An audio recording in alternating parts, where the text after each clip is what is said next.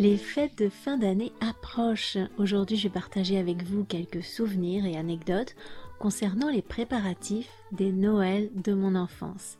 Et je vais vous raconter comment on prépare Noël aujourd'hui. Parce que se farcir les préparatifs, c'est pas toujours un cadeau, on a décidé de préparer Noël avec simplicité, loin du stress et de l'agitation. Vous allez apprendre comme toujours du vocabulaire, du langage familier, des expressions en contexte et en toute authenticité. Ne bougez pas, votre pause en langue française, c'est dans un instant. The French Instinct. Parle, pense, vit en français et découvre d'autres horizons. Une émission proposée par Cathy Beauvais.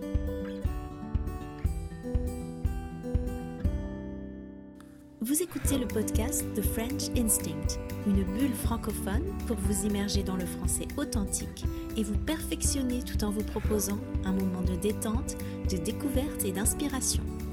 Moi c'est Cathy, je suis française, prof de français langue étrangère passionnée par les langues et tout au long de ces émissions, on parlera de la vie de tous les jours, de la langue française, de la France, mais aussi d'autres langues, d'interculturel, d'apprentissage Bienvenue dans ma bulle.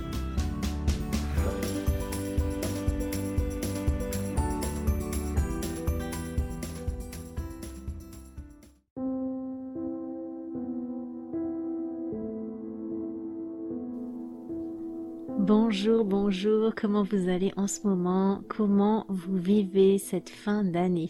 Le mois de décembre, dans une bonne partie de la France, c'est une période difficile. C'est peut-être le cas chez vous aussi si c'est la fin de l'automne. Avec le manque de luminosité, le mauvais temps, le froid, c'est une époque propice au rhume. C'est d'ailleurs avec les lèvres gercées, le nez un peu bouché, la gorge quelque peu enrouée et en parlant encore un peu du nez que je vous propose ce nouvel épisode du podcast. Et oui, la semaine dernière, j'ai chopé un rhume. Alors je m'excuse si ma voix n'est pas aussi douce que d'habitude. Euh, je vous avoue aussi que je suis pas au meilleur de mes capacités intellectuelles ces derniers temps. Tous les ans à cette période, je me dis que j'aimerais être une marmotte et hiberner jusqu'au printemps, parce que le matin ça tire dur pour sortir du lit, et que j'ai du mal aussi à quitter mon gros pyjama bien chaud pour mettre le nez dehors. On va parler des préparatifs de Noël en cette période de l'Avent. Ah, Noël, une fête magique, pleine de joie, de partage, les décos, les lumières, les repas de famille. Enfin, si c'est un plaisir pour certains, c'est pas forcément le cas de tout le monde. Noël aujourd'hui, il faut bien reconnaître que c'est la fête de l'hyper-consommation par excellence. On a l'impression qu'il faut consommer à tout prix, acheter des décos, des cadeaux, de la bouffe à n'en plus finir. Certaines personnes doivent se farcir les courses de Noël et pour elles, ça, c'est pas un cadeau du tout. Et puis tout le monde n'a pas les moyens de s'acheter les produits si alléchants qu'on veut nous vendre, ni d'offrir les jouets dernier cri à ses enfants donc ça peut faire des envieux et des déçus aussi. Moi, il y a longtemps que j'ai remis en question les fêtes de Noël. Alors oui, je fête Noël et j'ai plein de ressources sur ce sujet, sur mon site d'ailleurs. J'ai des, vidéos, des recettes, je parle d'éco, tradition, chant de Noël, dicton. Je mettrai tout ça dans l'article dont vous trouverez le lien dans la description de ce podcast. Mais même si je fête Noël, j'avais pas envie de perpétuer des traditions juste par habitude ou par fidélité à ma culture d'origine. J'aime que ce que je fais ait du sens pour moi, que ça soit en accord avec mes valeurs, avec ce qui compte à mes yeux. J'ai grandi en France, comme vous le savez, dans une famille française. J'ai donc intégré depuis toute petite les coutumes, les traditions, les croyances, les habitudes propres à la culture de mon pays en général et à ma famille en particulier. Les préparatifs des Noëls de mon enfance, j'en garde un souvenir très tendre. Début décembre, on commençait à décorer la maison. Un petit sapin à peine plus haut que moi, avec des boules et quelques guirlandes. D'année en année, les guirlandes étaient de plus en plus dépenaillées, alors il arrivait qu'on en rachète une ou deux. Une fois qu'on avait fini de décorer le sapin, il fallait passer le balai parce qu'il y avait des paillettes de guirlandes un peu partout par terre. Quant aux guirlandes électriques, c'était des petites ampoules en verre. Il fallait donc faire bien attention de ne pas les casser. D'autant que comme elles étaient montées en série, si l'une d'elles ne fonctionnait pas, c'était toute la guirlande qui s'éteignait. Alors quand une ampoule était grillée, il fallait y aller une par une jusqu'à trouver laquelle était responsable de la panne. Quand la guirlande s'allumait, je ressentais toujours une sorte d'euphorie. C'était magique.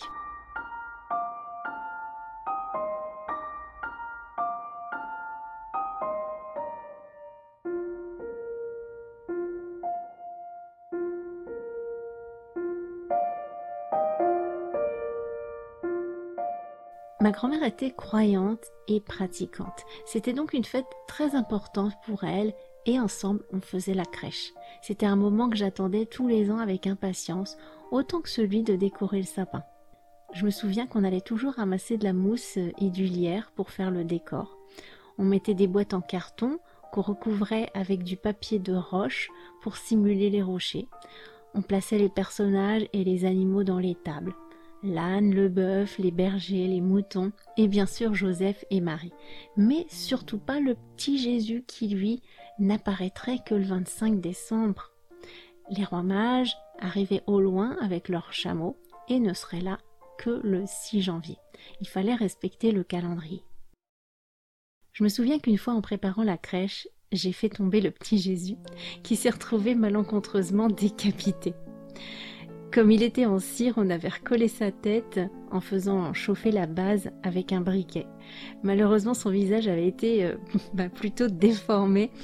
J'avais bien tenté de redessiner ses yeux et sa bouche, mais il faisait triste mine le jour de sa naissance, le 25 décembre. Ma grand-mère était très bienveillante et elle m'en a pas du tout voulu. Mes parents, eux, tenaient une boutique juste à côté, alors on décorait la vitrine du magasin.